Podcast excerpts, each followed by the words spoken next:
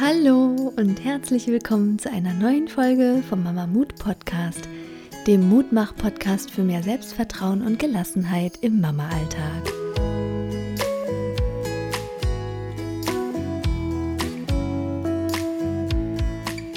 Wie schön, dass du wieder eingeschaltet hast. Ich bin Maria, Mama von einem zwei Jahre alten Sohn.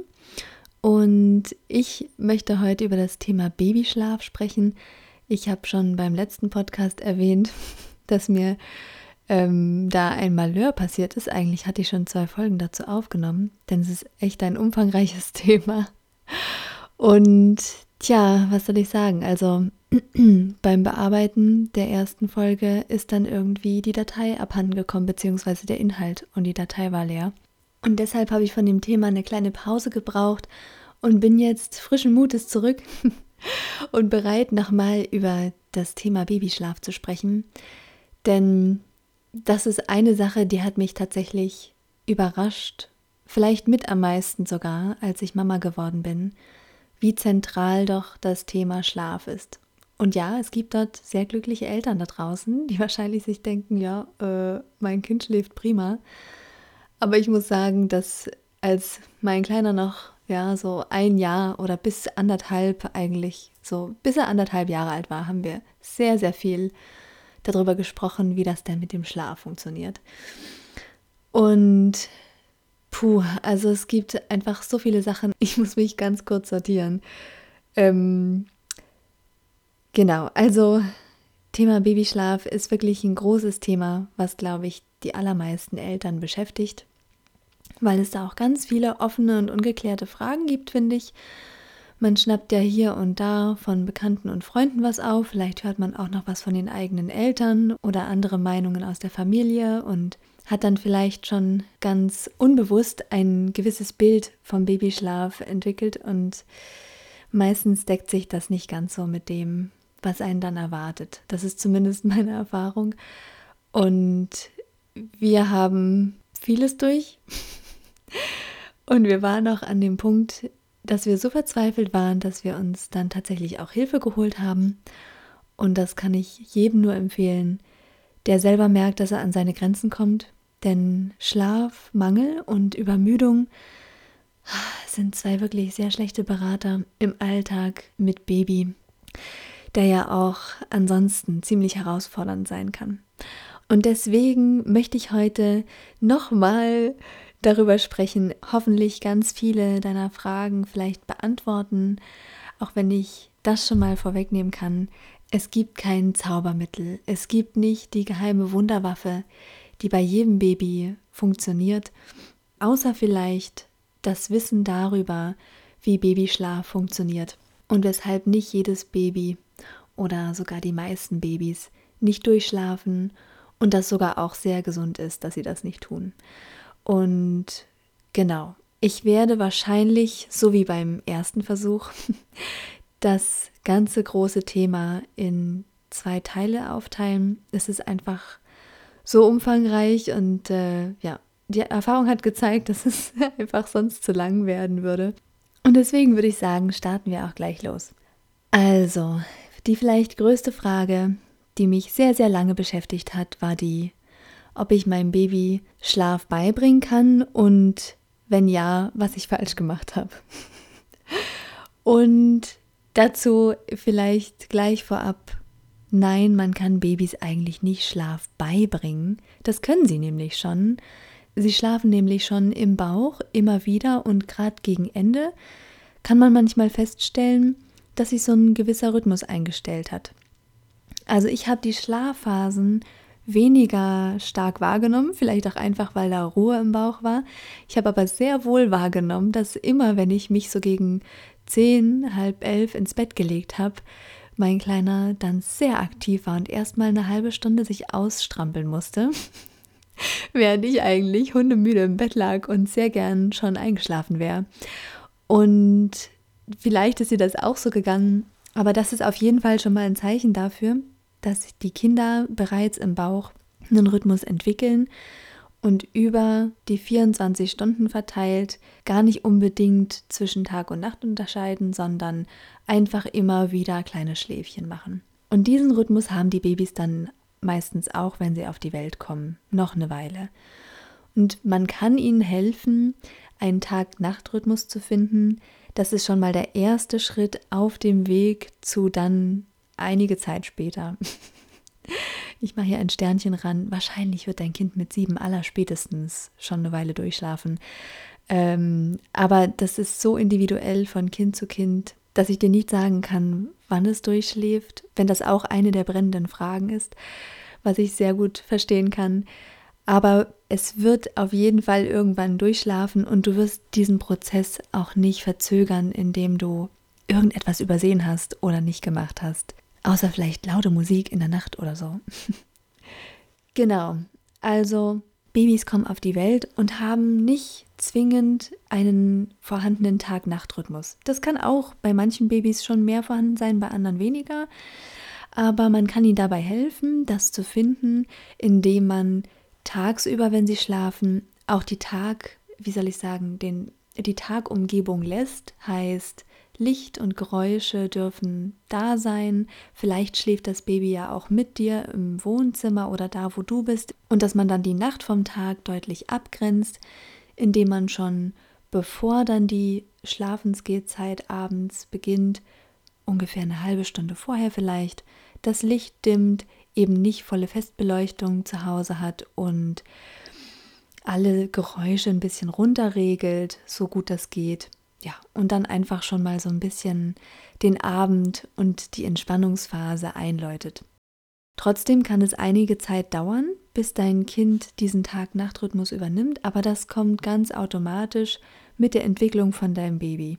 Du kannst das eben, wie gesagt, unterstützen, aber der Zeitpunkt, wenn sich das einstellt, der kommt dann, wenn dein Baby bereit dafür ist. Wir haben das bei unserem Sohn dann daran gemerkt, dass wir so um den zweiten Monat herum nachts nicht mehr jedes Mal die Windeln wechseln mussten. Und mit vielleicht so drei Monaten mussten wir dann nachts gar nicht mehr die Windel wechseln. Das war für uns schon ein großer Meilenschritt, der sich schon mal nach viel ruhigeren Nächten angefühlt hat. Und ab dem Zeitpunkt konnte ich zumindest meistens mit meinem Sohn einfach liegen bleiben und habe ihn dann nachts gestillt. Und ich würde auch sagen, dass die ersten zwei, drei Monate relativ entspannt waren, was den Nachtschlaf anging. Irgendwie war ich, glaube ich, so überflutet mit Hormonen, dass es für mich nachts gar nicht so das Problem war, mehrfach aufzuwachen und tagsüber hat mein Kleiner ja auch noch relativ viel geschlafen. Deswegen war das ganz entspannt. Ich hatte das Gefühl, dass ich in der Zeit relativ gut noch hinterhergekommen bin mit dem Schlaf nachholen. Und dann, das habe ich mir leider nicht aufgeschrieben, wann das war, aber irgendwie so um den zweiten oder dritten Monat rum gab es so ein paar Nächte, da hat er tatsächlich so vielleicht sechs Stunden durchgeschlafen. Und da war ich richtig glücklich und dachte mir, Wahnsinn, es klappt ja richtig gut, unser Baby schläft bald richtig durch. Und äh, dann kam, glaube ich, Monat vier oder fünf. Und dann ging es, äh, gelinde gesagt, bergab. Und das hat mich in dem Moment, ehrlich gesagt, ganz schön überrumpelt, weil ich mich gefragt habe, hä, warum funktioniert es auf einmal nicht mehr? Er hat so lange und so gut geschlafen und plötzlich steht die ganze Welt Kopf und er schläft richtig unruhig und wacht ganz leicht auf und ach, das war eine deutliche Umstellung. Und viel später erst bin ich dann darauf gestoßen, dass es beim Babyschlaf sogenannte Regressionen gibt. Ich bin, wie gesagt, keine Schlafberaterin, sondern einfach nur Mama, die sich wirklich durch das ganze Internet durchgelesen hat, in der Hoffnung, irgendetwas zu finden, ein Zaubermittel, um das Baby zum Schlafen zu bringen. Und du kannst mir glauben, ich habe wirklich fast alles ausprobiert. Ähm, ich bin mal auf so ein Video gestoßen, wo irgendein asiatischer Vater seinem Kind mit einem Taschentuch so sanft über die Augen streicht und es dann ganz wundersam, zack, einfach eingeschlafen ist. Das habe ich mit meinem Kleinen halt auch versucht und es hat nicht funktioniert. Und jetzt mittlerweile frage ich mich, sind das irgendwelche Trickvideos? Wollen die, wollen die Eltern verarschen? Also irgendwie, ja, gemein, wenn man sich denkt, dass das der Schlüssel zum Glück ist, aber, oder zum Schlaf, besser gesagt. Das war es bei uns leider nicht. aber vielleicht ist das ein kleines Beispiel dafür, äh, dass du dir vorstellen kannst, wie verzweifelt ich tatsächlich auch teilweise war. Ähm, genau, und deswegen diese Schlafregressionen sind ein wichtiger Entwicklungsschritt und ich glaube, dass die auch mit den ganz generellen Entwicklungsschüben von Babys so ein bisschen zusammenhängen. Und das sorgt eben dann dafür, dass die Nächte unruhiger werden und die Babys auch grundsätzlich schlechter in den Schlaf finden, anhänglicher sind und vor allen Dingen, ja, sich gefühlt mal wieder alles um 180 Grad dreht und das, was gestern noch wunderbar geholfen hat, wo man dachte, jetzt haben wir es gefunden, das hilft dann einfach plötzlich nicht mehr. Ja, und das kann einen manchmal ganz schön an den Rande des Wahnsinns bringen. Also ich war wirklich zwischendurch echt fertig. Wie gesagt, ich habe sogar versucht, mein Kind mit einem Taschentuch einzuschläfern. also manchmal muss ich wirklich selber über mich lachen. Aber ja, so verzweifelt war ich zu der Zeit. da ist es vielleicht echt ganz gut zu wissen, weshalb auch das Einschlafen so ein Problem sein kann. Das habe ich nämlich auch ganz lange einfach nicht nachvollziehen können. Ich habe mich immer wieder gefragt, aber warum fällt es denn meinem Kleinen so schwer einzuschlafen? Und das war immer wahlweise mal mehr tagsüber und mal mehr nachts und manchmal war es einfach immer. und das hängt unter anderem damit zusammen, dass die Babys im ersten Jahr ziemlich viele Entwicklungsschübe durchmachen. Ich weiß gar nicht mehr, wie viele genau das sind, aber es gibt ein sehr empfehlenswertes Buch. Das hatten wir von meiner Schwägerin ausgeliehen bekommen. Und das heißt, Oje, oh ich wachse. Also falls du das noch nicht kennst oder dir schon mal überlegt hast, ob das vielleicht was wäre, ja, das ist auf jeden Fall ein sehr gutes Buch. Man merkt zwar, dass es schon etwas älter ist, ähm, das, wie soll ich sagen, Väter-Mütter-Rollenbild ist da noch ein bisschen antiquiert. Aber nichtsdestotrotz sind die Entwicklungsschübe, die sie beschreiben, ähm, trotzdem wissenschaftlich fundiert und konnten wir bei unserem Sohn auch sehr gut nachvollziehen. Und sie beschreiben diese Entwicklungsschübe, mit denen das Baby jedes Mal eine neue Fähigkeit erlernt und sich das Gehirn massiv weiterentwickelt. Also dann zum Beispiel Objektpermanenz lernt, heißt, das Baby weiß dann, dass Gegenstände die nicht in seinem Blickfeld sind, trotzdem weiter existieren. Und immer, wenn dein Baby solche großen, fundamentalen Dinge lernt und sich das Gehirn wieder komplett neu vernetzen muss, dann hatten die ein ganz hübsches Bild dafür. Und zwar muss sich das wohl so anfühlen, als würde man als Erwachsener plötzlich auf dem Mars aufwachen. Deine ganze Umgebung ist anders, die Luft ist anders. Ja, alles ist einfach grundlegend anders.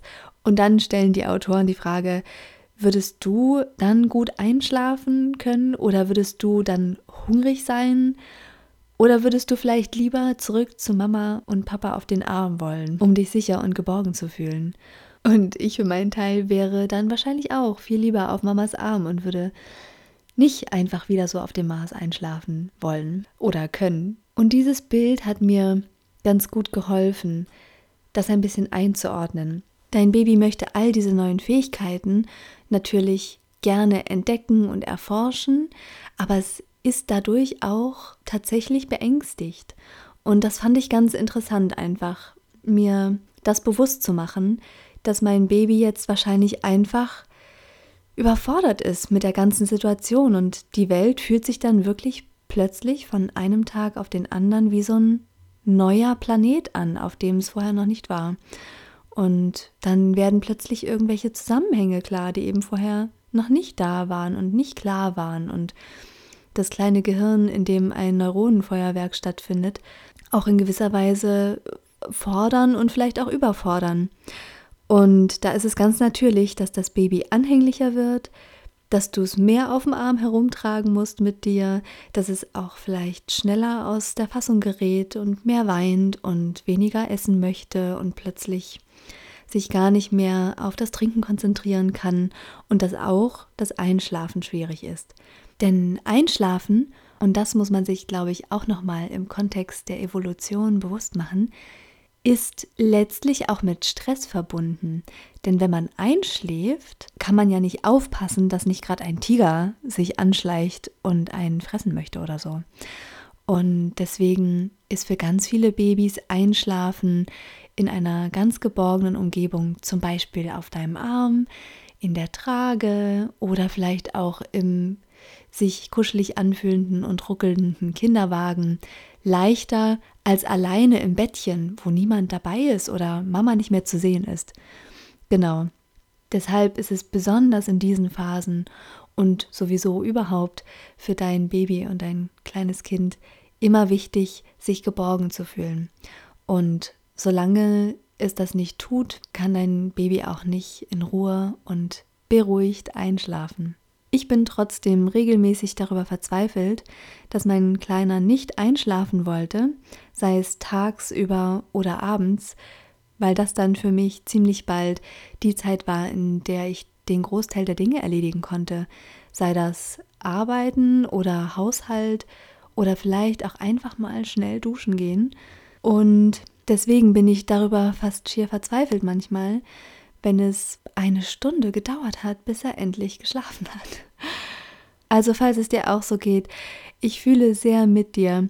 Und sogar jetzt nach zwei Jahren bin ich manchmal abends echt knülle, wenn ich dann nach anderthalb Stunden Einschlafbegleitung aus dem Zimmer komme oder vielleicht auch einfach darüber eingeschlafen bin. Das ist wahrscheinlich die erholsamste Variante. Aber von dem Elternabend ist dann nicht mehr so viel übrig. Und so war es bei meinem Kleinen eben wahlweise so, entweder konnte er tagsüber schlecht einschlafen, das lag dann manchmal daran, dass vielleicht auch zu viele Reize drumherum waren oder dass er eigentlich noch viel mehr erkunden wollte, aber eigentlich war er schon richtig müde. Naja, und dann ging irgendwann gar nichts mehr. Oder eben abends. Und abends ist es, finde ich, besonders schwierig gewesen bei ihm, zumindest eine Zeit lang. Da hat er nämlich auch seine abendliche Schreiphase gehabt. Und das ist ganz häufig bei Kindern der Teil des Tages, an dem eben alles, was am Tag passiert ist und manche vielleicht auch beunruhigende Erlebnisse von früher oder irgendwas, was dann noch hochkommt, das wird dann eben abends verarbeitet. Ich weiß gar nicht, warum das Gehirn das so macht, aber vielleicht ist das wie so ein kleiner Reinigungsprozess, bevor es sich dann ausschalten kann oder naja, das macht es ja nicht, es träumt ja dann noch weiter, aber ähm, ja, vielleicht braucht man das, um dann gut einschlafen zu können, so wie man auch als Erwachsener die Gedanken an die Arbeit oder irgendein stressiges Erlebnis erstmal loswerden muss, bevor man einschlafen kann und Ruhe findet. Aber das war tatsächlich mit die stressigste Zeit und bis unser Kleiner abends in den Schlaf gefunden hat, haben wir viel zu lange an seinem Bett gesessen oder gelegen. Vielleicht hätten wir ihn einfach noch ein bisschen wach sein lassen sollen. Rückblickend ist man immer schlauer. Das war vielleicht auch eine dieser Fehlannahmen, aber man muss doch beim Baby schon ganz früh eine feste Schlafenszeit etablieren. Ich weiß nicht, was Schlafforscher dazu sagen würden, aber ich würde jetzt rückblickend sagen, das entwickelt sich von ganz alleine. Solange man ungefähr einen Tagesrhythmus hat, dazu komme ich aber nachher gleich nochmal, dass sich ein fester Tagesrhythmus positiv auswirken kann auf den Schlaf von Kindern und Babys. Aber ich hatte immer so im Kopf, ja, wann sollen Kinder schlafen gehen? Um sieben, halb acht, um acht vielleicht. Also irgendwie sowas in dem Dreh. Und deswegen haben wir unseren Kleinen auch, weil wir das gern etablieren wollten, immer spätestens um acht, glaube ich, ins Bett gelegt. Dann war es aber eine Weile so, dass er entweder so gar nicht einschlafen wollte und sich das Ganze stundenlang, und ich übertreibe nicht, wirklich stundenlang hingezogen hat. Also manchmal waren wir wirklich erst, ja, nach zwei, zweieinhalb Stunden aus dem Schlafzimmer raus. Und wir haben uns immer abgewechselt, weil natürlich, ich weiß nicht, wer kann, wer kann zweieinhalb Stunden immer auf einer Seite liegen?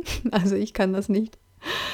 Das war total zermürbend, statt ihn halt einfach bei uns im Wohnzimmer noch zu lassen. Und dann gab es eine Phase, wo er nochmal relativ spät eins von den kleineren Schläfchen gemacht hat, tagsüber. Also eigentlich schon abends, aber das war klar, dass das jetzt nicht der Nachtschlaf war, der da begonnen hat. Und dann ja, hat sich das Ganze noch weiter nach hinten rausgezogen. Und das fand ich so ermüdend und habe mir gedacht, oh, ich werde nie wieder einen Abend für mich haben. und vielleicht geht es dir ähnlich oder manchmal überkommt dich auch sein Gedanke und ich kann dich beruhigen, dass diese Zeit wieder kommen wird. Aber es kann sein, dass sie eben jetzt gerade noch nicht da ist. Also es ist durchaus so, das ging uns zumindest so mit unserem Kleinen. Ich würde sagen, Pi mal Daumen, die ersten vier, fünf Monate vielleicht. Oh, hätte ich mir das bloß alles aufgeschrieben.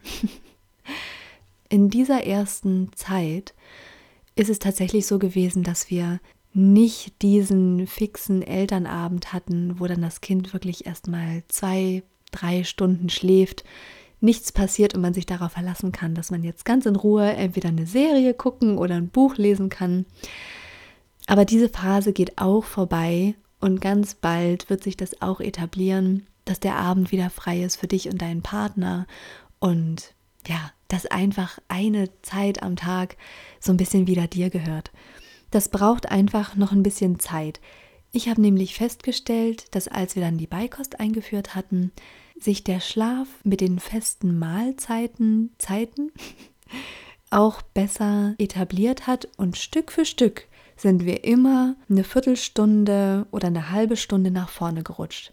Also es gab tatsächlich eine sehr lange Zeit, da sind wir nicht vor um acht mit ihm ins Bett gegangen, als wir gemerkt haben, okay, wir liegen hier eh nur zwei Stunden rum, dann lassen wir es auch. Und dann habe ich bemerkt, wie unser Kleiner immer früher müde geworden ist. Und dann haben wir das Abendbrot von um sieben auf halb sieben geschoben und irgendwann war halb sieben zu spät und er zu müde zum Essen. Und dann haben wir es auf um sechs geschoben. Und dann, nach einer ganzen Weile, hat sich auch sein Schlafrhythmus wieder nach hinten verschoben und er geht jetzt wieder ein bisschen später ins Bett als noch vor einem Jahr. Aber ich versuche mir dann immer zu sagen, go with the flow. Mir kann ja auch niemand vorschreiben, wann ich müde werde oder wann ich müde genug bin, um dann tatsächlich auch einzuschlafen. Und mittlerweile ist es natürlich auch einfacher geworden. Diese abendlichen Schreiphasen, die gibt es zum Glück nicht mehr. Und ich muss auch nicht mehr so höllisch aufpassen, dass ich kein übermüdetes Baby versuche hinzulegen. Weil das Thema hatten wir auch zu Genüge bei unserem Kleinen. Und das war sehr, sehr anstrengend. Und wenn wir dann gemerkt haben, wir sind über den Punkt drüber, oh, dann hat es uns beiden schon gegraust, dann wussten wir, das dauert jetzt richtig lang. also alles, was ich damit eigentlich sagen möchte, dieses Schlafen und insbesondere auch diese Schlafensgehzeiten, das kommt und geht so ein bisschen in Wellen, das wird sich, glaube ich, auch immer wieder mal verändern. Die Kinder werden ja auch älter und der Schlafbedarf ändert sich dementsprechend natürlich auch mit. Und deswegen versuche ich jetzt damit auch ein bisschen entspannter zu sein. Und jetzt im Sommer zum Beispiel geht er eh viel später ins Bett. Also es ist unglaublich, aber es ist eben so lange hell. Dann möchte er meistens morgens lieber länger schlafen. Und das geht dann aber nicht, weil sich der Tagesrhythmus sonst total nach hinten verschieben würde und das mit der Kita dann nicht mehr passt. Deswegen greifen wir da schon so ein bisschen regulierend ein und wecken ihn morgens, damit sich der ganze Tagesrhythmus nicht total verschiebt und er vor der Kita keinen Mittagsschlaf mehr machen kann, weil er nämlich an drei Tagen der Woche nachmittags geht. Und trotzdem habe ich mir gesagt, damit ich auch entspannter bin, nehme ich das jetzt einfach so an, dass es im Sommer einfach etwas längere Abende werden und ja, irgendwann kommt auch wieder der Herbst und dann werde ich die Sonne vermissen. Aber ich habe das Gefühl, ich schweife ab. Wir waren ja eigentlich noch so ein bisschen bei dem Thema, warum es Babys so schwer fällt, einzuschlafen und ob man ihnen das Schlafen beibringen kann. Und zum Thema Schlaf beibringen, nein, man kann dem Baby eben keinen Schlaf beibringen. Besonders zum Thema Durchschlafen ist es tatsächlich so, dass das Baby dafür irgendwann die Hirnreife erlangen wird. Wann genau das sein wird bei deinem Baby, das kann ich dir leider nicht sagen. Ich wünschte, man könnte in die Köpfe reingucken, um dann schon mal das Licht am Ende des Tunnels zu sehen. Aber ich empfehle dir in dem Fall, stellst dir einfach vor, dieses Licht meine ich. Es ist wirklich ein begrenzter Zeitraum. Bei mir hat es jetzt anderthalb Jahre gedauert, bei anderen geht es schneller und die Babys schlafen schon nach einem Jahr durch oder vielleicht nach acht Monaten. Und bei manchen dauert es vielleicht auch noch ein bisschen länger und das Kind kommt mit zwei oder zweieinhalb noch ab und zu ins Elternbett gekuschelt. Aber das ist dann nicht mehr diese Intensität, die es vielleicht jetzt bei dir hat mit einem ganz kleinen Baby, das alle anderthalb bis drei Stunden aufwacht und eben Milch trinken möchte. Das ist sehr gesund, dass dein Baby das macht. Und im ersten Lebensjahr, wenn es nachts noch hungrig ist und noch mehr trinken möchte, dann ist das sehr gut. Da musst du dir keine Sorgen machen, dass du irgendwas falsch gemacht hast, irgendwas nicht richtig antrainiert hättest.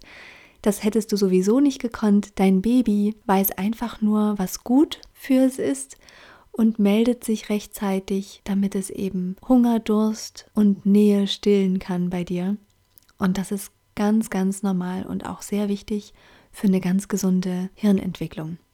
Deswegen möchte ich dir Mut machen, diese Zeit anzunehmen als eine sehr intensive und ermüdende und manchmal wirklich sehr schlaflose Zeit, auch das kommt und geht. Und ich denke, wenn du gerade ganz, ganz KO bist, dann ist es vielleicht auch gerade eine sehr intensive Phase. Vielleicht macht dein Kind gerade einen Entwicklungsschub durch und ist deswegen so unruhig und wacht ständig auf oder möchte tagsüber nicht schlafen.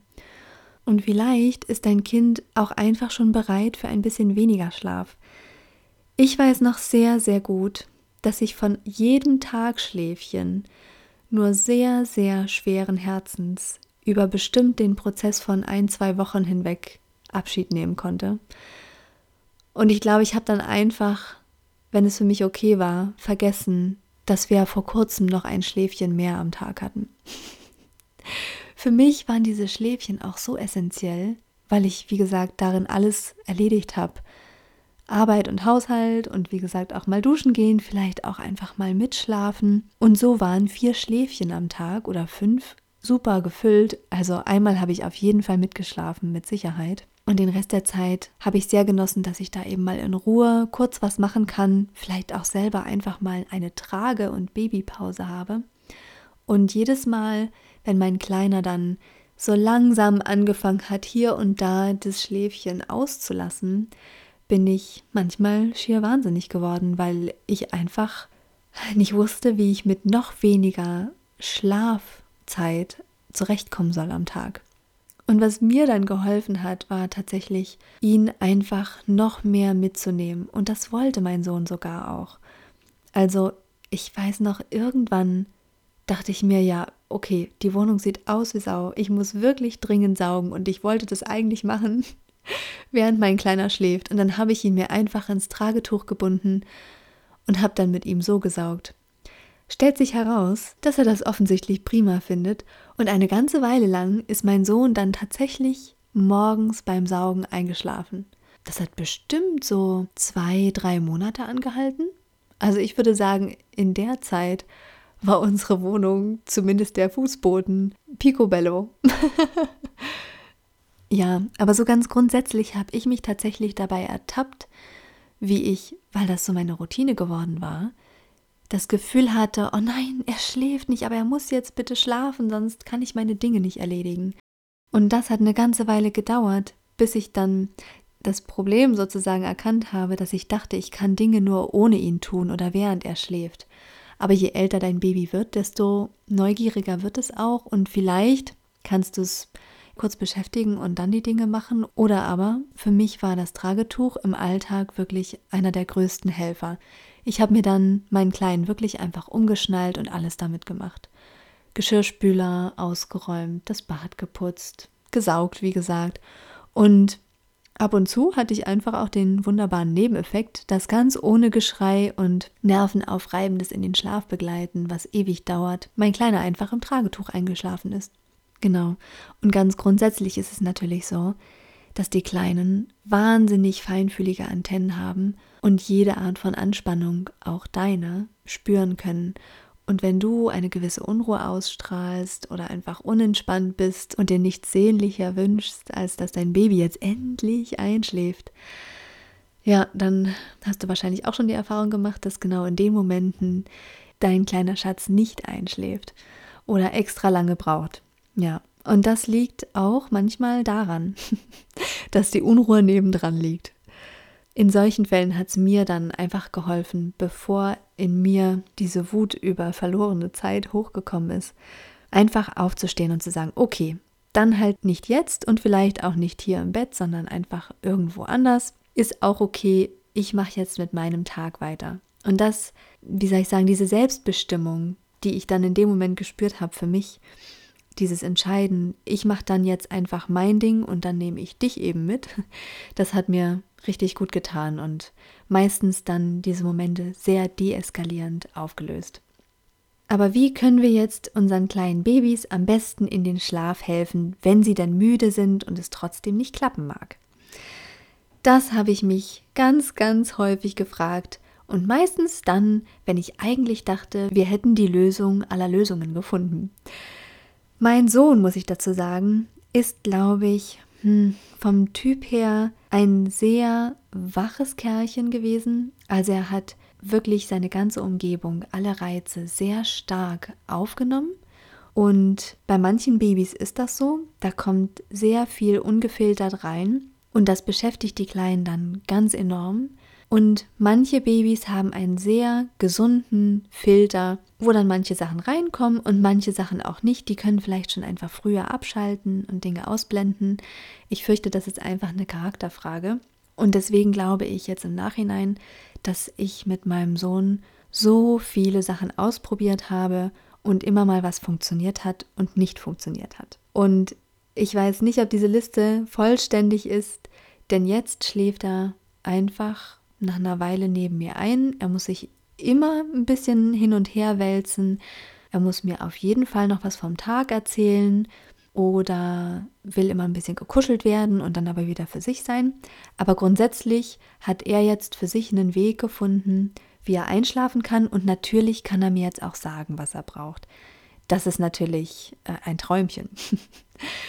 aber wahrscheinlich kann dein Baby noch nicht sprechen oder noch nicht genau sagen und zeigen, was es braucht. Und deswegen gibt es natürlich ein großes Arsenal an Schlafbrücken, die helfen könnten. Und das hier ist eigentlich nur zu deiner Inspiration gedacht. Falls es irgendwas davon gibt, was du noch nicht ausprobiert hast, ist es vielleicht ein Versuch wert. Und ähm, ja, ansonsten kann man sich darüber vielleicht kaputt lachen, was manche Menschen so anstellen, um das Kind zum Schlafen zu bringen. Also, wir haben White Noise versucht. Es gibt ja dafür so extra Maschinen oder, oder wie soll ich sagen, ja, irgendwelche Lautsprecher, genau. Das haben wir uns nicht gekauft. Irgendwie dachte ich mir, ist das rausgeschmissenes Geld ähm, und habe das dann auf dem Handy laufen lassen. Ich hatte aber den Eindruck, dass das nicht wirklich geholfen hat. Vielleicht so die ersten drei, vier Wochen, aber danach war das eigentlich was, was meinen Kleinen herzlich wenig interessiert hat. Also ja, ich hatte manchmal das Gefühl, dass ihm das eher unangenehm ist, dass er in der Nähe das Handy liegen hat. Das hatte ich sowieso aber schon sehr früh festgestellt, dass zum Beispiel Telefonieren mit ihm, also wenn ich ihn dann mal ganz stolz irgendwie zeigen wollte, auch per Video oder so, dass das überhaupt nicht funktioniert hat. Da hat er innerhalb von zwei, drei Minuten war total diffus und an, hat angefangen zu schreien und so. Also vielleicht ist das auch schon mal eine Idee, einfach mal das Handy weiter weglegen oder aus dem Schlafzimmer raus tun. Genau, aber White Noise hilft bei manchen. Das kann auch der Staubsauger sein, den man anschaltet oder den Föhn, wenn man dann mit der Stromrechnung leben kann. Wenn dann die Stromrechnung nicht das Problem ist, wäre das eine Idee. Tragen im Tragetuch oder auch auf dem Arm war bei uns immer hilfreich, würde ich sagen. Und wiegen haben wir versucht. Das fand mein Kleiner aber gar nicht cool. Er fand es auch nicht angenehm, auf dem Bauch getragen zu werden. Das haben wir dann aber ab dem zweiten Monat herausgefunden, woran das lag. Das lag nämlich an seinem Schiefhals. Also dazu muss ich auf jeden Fall auch nochmal eine Folge aufnehmen, weil ich nämlich glaube, dass das ja auch manchmal wirklich eine ganz blöde Ursache für Unruhe sein kann und vermehrtes Weinen. Was allerdings im Gegensatz zum Wiegen ganz gut funktioniert hat, war, auf einem Gymnastikball zu wippen. Anscheinend muss das so ein bisschen sich so anfühlen wie dieses Schwerelosgefühl im Bauch. Habe ich mal gehört. Weiß ich nicht, ob das stimmt. Aber ich habe ihn mir manchmal wirklich im Tragetuch umgebunden und habe auf dem Gymnastikball dann gewippt. Und das hat eine Weile, besonders abends, ganz gut geholfen, insbesondere bevor er angefangen hat zu schreien. Dann hatte ich das Gefühl, dass das die Schreiphase in manchen Fällen tatsächlich sogar abwenden kann. Dann ganz leise Geschichten erzählen, fast schon ins Ohr flüstern. Das fand dann eine Weile richtig cool und ist dann prima eingeschlafen. Mm, und singen, da hatten wir jetzt vor vielleicht einem halben Jahr eine Phase, da wollte er, dass wir bestimmt eine halbe Stunde lang singen. Das kann ganz schön anstrengend sein, ich sag's dir. Ich habe ihm regelmäßig sagen müssen, tut mir leid, aber meine Stimme macht es einfach nicht mehr mit. Dann gab es aber auch die Phase, wo Singen ihn zwar initial runtergebracht hat, aber dann wieder aufgeweckt hat. Also es hat eine Weile funktioniert, dann ist er ruhiger geworden und dann kam er wieder raus aus der Entspannung und dann war das zu viel Anregung oder Aufregung, ich weiß es nicht, zu viel Input. Und das kann zum Beispiel auch sein, dass dein Baby da ein bisschen ähnlich ist wie mein Sohn, dass manchmal auch einfach diese Reize zu viel sind. Manchmal möchten Babys vielleicht auch einfach nur Ruhe haben und nur die Nähe spüren. Eine Spieluhr haben wir auch versucht und wir haben sie uns so lange angehört, bis wir die Melodie nicht mehr hören konnten. Ich glaube, einmal hat mein Mann sie bestimmt eine Dreiviertelstunde lang immer wieder aufgezogen. Und wir dachten, es wäre einfach eine schöne Schlafbrücke. Irgendwann könnte er das auch selber machen. Und dann schläft er prima selber mit der Spieluhr ein. Pustekuchen. Also, das hat gar nicht funktioniert. Erstens ist dieses Kuscheltier ganz lange einfach zu spannend gewesen. Das war dann wieder ein Anreiz, um damit zu spielen und es zu erforschen. Also haben wir dann diese Spieluhr total blöd hinter unserem Rücken versteckt und dann uns verdreht, um die heimlich aufzuziehen damit er ja das Kuscheltier nicht sieht und das haben will. Oh. Und dabei eingeschlafen ist er trotzdem nicht. Also, ja. Aber manchen Kindern hilft das ja. Also kann man auf jeden Fall mal versuchen. Das Tragetuch habe ich schon erwähnt. Und wenn es jetzt nicht der Nachtschlaf sein soll, kann man durchaus mal Hausarbeit darin verrichten, eben Staubsaugen, auch spazieren gehen ist natürlich der Klassiker. Das fand mein Kleiner auch immer sehr gemütlich und ansonsten Kinderwagen. Und da kommen dann wieder die Vorlieben von jedem Einzelnen zutage, oder? Meiner wollte eine Weile lang nur, dass es ruckelt. Und dann war aber plötzlich Ruckeln wieder viel zu viel und viel zu anstrengend, zu aufregend. Und dann musste ich immer schauen, dass ich auf ganz ruhigen Wegen fahre und eher so am Lenker so ein bisschen sanft hin und her rüttel, dass der, dass der Wagen so ganz leicht hin und her schwankt. Ja, also was man nicht alles versucht.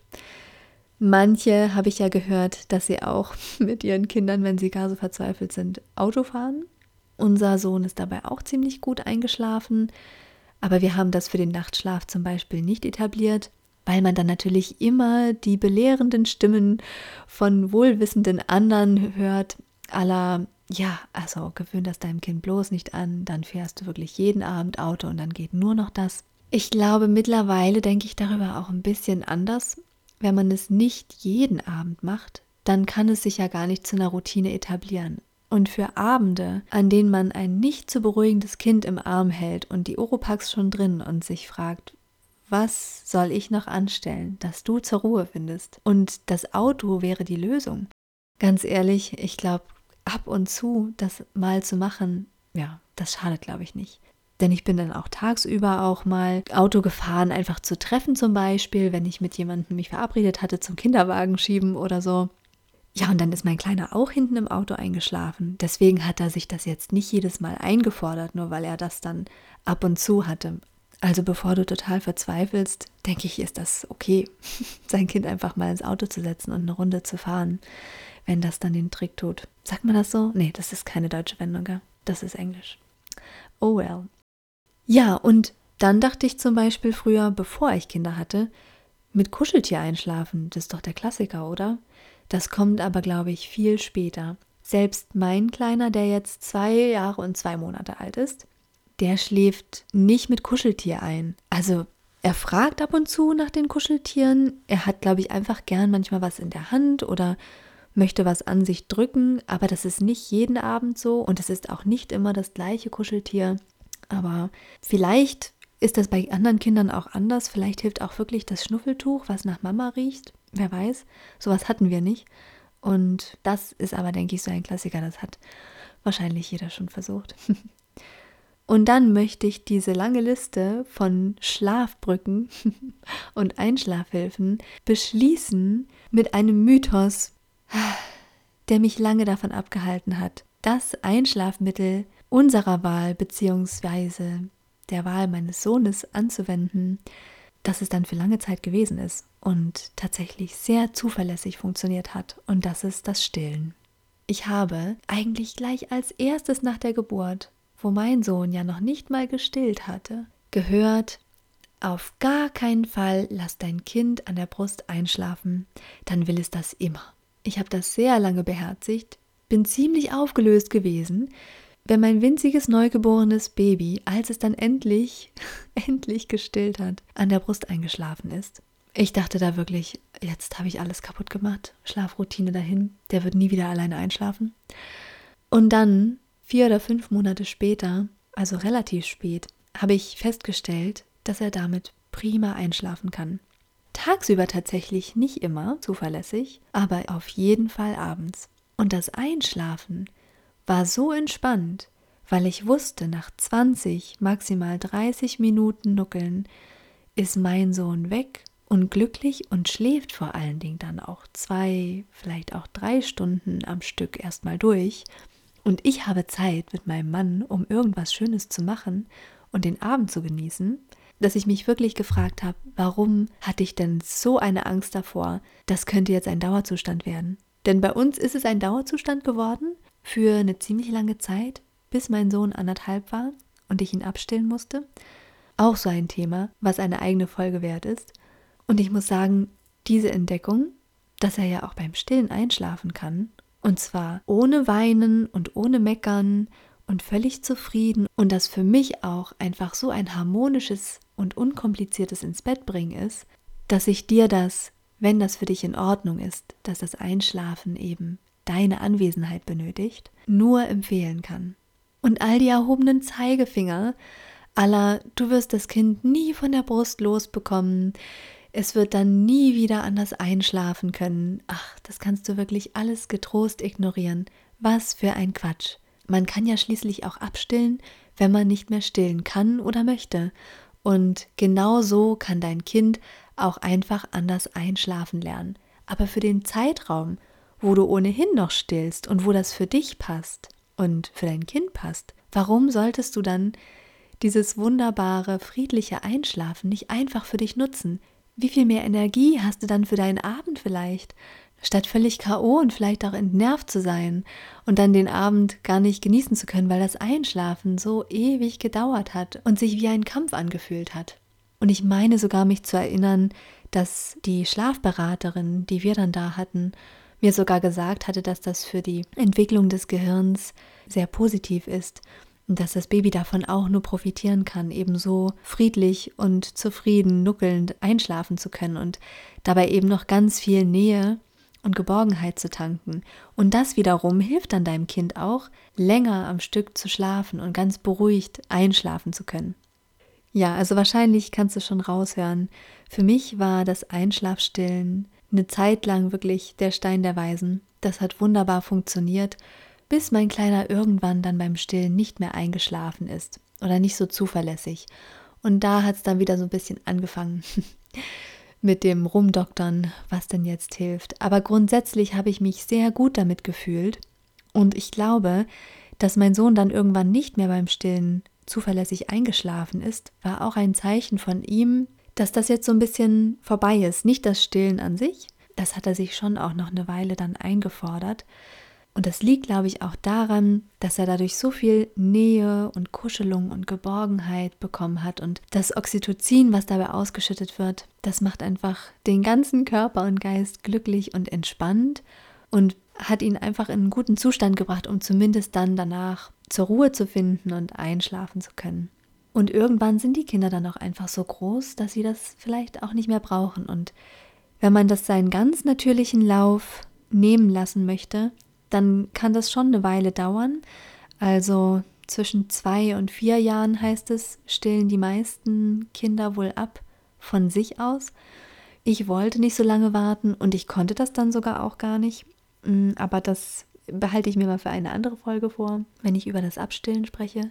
Aber das war für mich eben auch ein Zeichen dafür, dass all das Geunke und diese Vorhersagen aller, so darfst du es auf keinen Fall machen und das Kind wird dir nur am Rockzipfel hängen und du wirst es nie wieder loswerden, dass man das wirklich getrost zum einen Ohr rein und zum anderen rauslassen kann.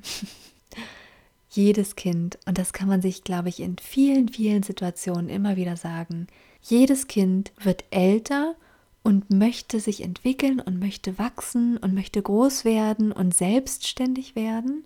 Und je mehr Geborgenheit und Sicherheit wir ihm am Anfang geben, desto besser wird es sich dann, glaube ich, auch von uns lösen, eben weil es sich ganz sicher fühlen kann und einen gestärkten Rücken hat. Und das dann diesen Ablöseprozess leichter macht. Und ich kenne keinen 18-Jährigen, der jetzt noch heute im Elternbett schlafen möchte. und das ist ein ganz gutes Stichwort, Thema Elternbett, Familienbett. Aber das, wenn ich so auf die Zeit gucke, ist vielleicht wirklich ein Thema für die nächste Folge, weil ich mich dazu, glaube ich, auch nicht kurz fassen kann. Und dann kann ich auch noch mal ein bisschen auf das Thema optimale Schlafumgebung eingehen und auf Erschöpfung und wie man dem so ein bisschen vorbeugen kann, um nicht völlig auszubrennen, weil das auch wirklich wichtig ist, dass man bei dem Ganzen sich ums Kind kümmern und nachts dauernd wach sein, auch auf sich gut zu achten. Aber was ich ja vorhin schon gesagt hatte, dass ich darauf nochmal zurückkomme, war das Thema Tagesablauf. Und ich habe noch ganz kurz ein paar Tipps für dich, die vielleicht deinem Baby dabei helfen können, einen regelmäßigeren und vielleicht auch besseren und tieferen Schlaf finden zu können. Und zwar habe ich immer wieder gelesen, dass eine feste Tagesroutine sehr hilfreich sein kann. Ich habe das gar nicht so sehr an Zeiten gebunden, weil ich das Gefühl hatte, dass das für mich im ersten Lebensjahr nicht so richtig stimmig war. Mein Kleiner hat sowieso seinen Rhythmus ständig geändert. Mit jedem Schläfchen, das ausgefallen ist, haben sich ja die anderen Schlafzeiten auch wieder verschoben und die Stillmahlzeiten haben sich demnach auch ganz viel verschoben, je nachdem, ob er mehr oder weniger gewachsen ist in dem Moment und dann eben mehr trinken wollte oder weniger. Also das hatte alles keine festen Zeiten, aber was ich eingeführt habe, war eine Tagesroutine, die zumindest in der Abfolge der Sachen relativ konsistent war. Das heißt, rausgehen war meistens schon einmal morgens und dann einmal am Nachmittag. Das heißt, wenn wir aufgestanden sind, habe ich ihn zuallererst gewickelt und angezogen. Dann gab es ein bisschen Spielzeit für ihn und dann habe ich was gefrühstückt. Je nachdem äh, fiel dann schon wieder das erste Schläfchen an oder noch nicht. Dann habe ich ganz oft einen kurzen Hausputz eingeschoben. Dann bin ich ab und zu zum Duschen gekommen und dann habe ich meistens auch schon mit dem Saugen angefangen, als das groß angesagt war. Wenn ich es geschafft habe, bin ich dann vormittags nochmal mit ihm rausgegangen. Dann gab es Mittagessen und irgendwann am Nachmittag, je nachdem, wie das mit seinem Schläfchen gepasst hat, bin ich auch nochmal rausgegangen. Und abends hatten wir eine relativ feste Abendroutine, sprich, wir haben das Licht gedimmt, eine Stunde bevor er ins Bett gegangen ist, haben wir meistens damit schon angefangen. Wir haben keine laute Musik mehr laufen lassen. Ich habe auf Spotify eine Playlist gefunden, die heißt, glaube ich, Abendrot. Das kann ich gerne mal verlinken. Die hat so ganz ruhige klassische Musik, die sehr schön zum Tagesausklang passt. Die habe ich oft beim Abendbrot laufen lassen und dann haben wir ein Buch vorgelesen und als er noch ganz klein war, habe ich nach dem Wickeln dann eine Bauchmassage gemacht. Und auch das kann manche Babys wirklich sehr entspannen. Grundsätzlich war mein Kleiner leider kein Fan von Massage, aber die Bauchmassage, das hat er gemerkt, dass ihm das gut getan hat. Und ich hatte das Gefühl, dass das seine Koliken, wenn er denn welche hatte, so ein bisschen beruhigt hat. Es kam aber definitiv der Zeitpunkt, wo er mir signalisiert hat, äh, äh, Mama, das finde ich uncool, lass mich. Und da habe ich dann auch irgendwann aufgehört damit. Aber das wäre zum Beispiel auch noch eine Idee, so eine Babymassage vielleicht auch an den Füßchen, wenn das deinem Baby angenehm ist, mit einzuführen. Dann haben wir Zähne geputzt, die Händchen gewaschen mit schön lauwarmem Wasser und dann sind wir ins schon abgedunkelte Schlafzimmer gegangen, haben ihm was vorgesungen oder eben eine der vielen anderen Schlafbrücken ausprobiert, bis ich dann zum Stillen gekommen bin. Und dabei ist er dann relativ zügig eingeschlafen. Also falls du das Gefühl hast, dass du vielleicht in deinem Alltag mit Baby noch sehr schwimmst oder jeder Tag ganz anders ist und dein Kind abends schwer zur Ruhe kommt, dann wäre das vielleicht mal eine Idee, den Tagesablauf ein bisschen mehr zu strukturieren. Muss gar nicht so feste Zeiten haben, sondern eben einfach Abläufe, an die sich das Kind so langsam gewöhnen kann. Und bei unserem Kleinen war dann schon relativ bald klar, oh, Nachmittagsspaziergang, wir nähern uns so dem Ende des Tages. Und das hat ihm auf jeden Fall geholfen, ein bisschen besser zur Ruhe zu kommen. Und dann, je älter die Kleinen werden, desto mehr hatte ich das Gefühl, müssen sie auch gefordert werden. Also mein Kleiner ist an Tagen, wo wir es nicht raus geschafft haben, klar, das kommt auch mal vor, definitiv länger abends wach gewesen oder hat mehr Schwierigkeiten gehabt, sich auszuzappeln und endlich zur Ruhe zu kommen. Wenn dein Baby also schon ein bisschen älter ist und schon aktiv, dann kann ich das wirklich nur empfehlen, auch genug Aktivitäten einzuplanen und es auch mal sich richtig KO spielen und krabbeln und toben zu lassen. Am besten natürlich an der frischen Luft, damit es dann abends so richtig KO ins Bett fallen kann. Ich hatte da lange Sorge davor, weil unser Kleiner, wie gesagt, diese abendlichen Schreiphasen hatte und es hat relativ lang gedauert für mein Gefühl. Und er hatte wirklich Schwierigkeiten, den Tag zu verarbeiten. Und ich war deshalb, glaube ich, immer einen kleinen Schritt hinterher, was seine Entwicklung so anging. Also ich habe ganz häufig gemerkt, oh, ah, okay, wir sind schon so weit. ähm, er kann schon mehr oder er kann schon mehr verkraften. Ich kann ihm schon mehr am Tag zumuten, weil es dann hier und da natürlich mal einen Ausnahmetag gab und ich äh, mit dem Schlimmsten gerechnet hatte und plötzlich war das aber gar kein Problem mehr. Deswegen, wenn du sehr verständlicherweise vielleicht auch hier und da in Hab-Acht-Stellung bist und die Tendenz hast, vielleicht mehr Reize zu vermeiden, ab und zu ist es auch einen Versuch wert, einfach mal dem Kind ein bisschen mehr zuzumuten. Vielleicht ist dein Baby tatsächlich schon soweit und möchte auch mehr.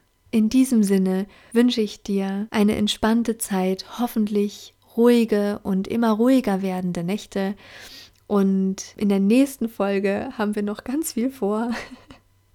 Ich habe nicht ansatzweise so viel geschafft, wie ich dachte, was wahrscheinlich auch daran liegt, dass ich mich, glaube ich, zwischendurch ein bisschen verquasselt habe. Aber, aber ich freue mich sehr, dass du eingeschaltet hast. Ich hoffe, dass hier und da vielleicht eine Anregung dabei war, die dir weiterhelfen kann und ansonsten hören wir uns gerne bei Teil 2 vom Babyschlaf. Da möchte ich dann gerne nochmal mehr auf das Thema Elternbett und Schlafumgebung und auch Achtsamkeit mit sich eingehen und wie du gut auch auf dich achten kannst in dieser anstrengenden und sehr intensiven Phase des Elternseins. Ich freue mich also, wenn wir uns beim nächsten Mal wieder hören und wünsche dir alles, alles Liebe. Bis ganz bald, deine Maria.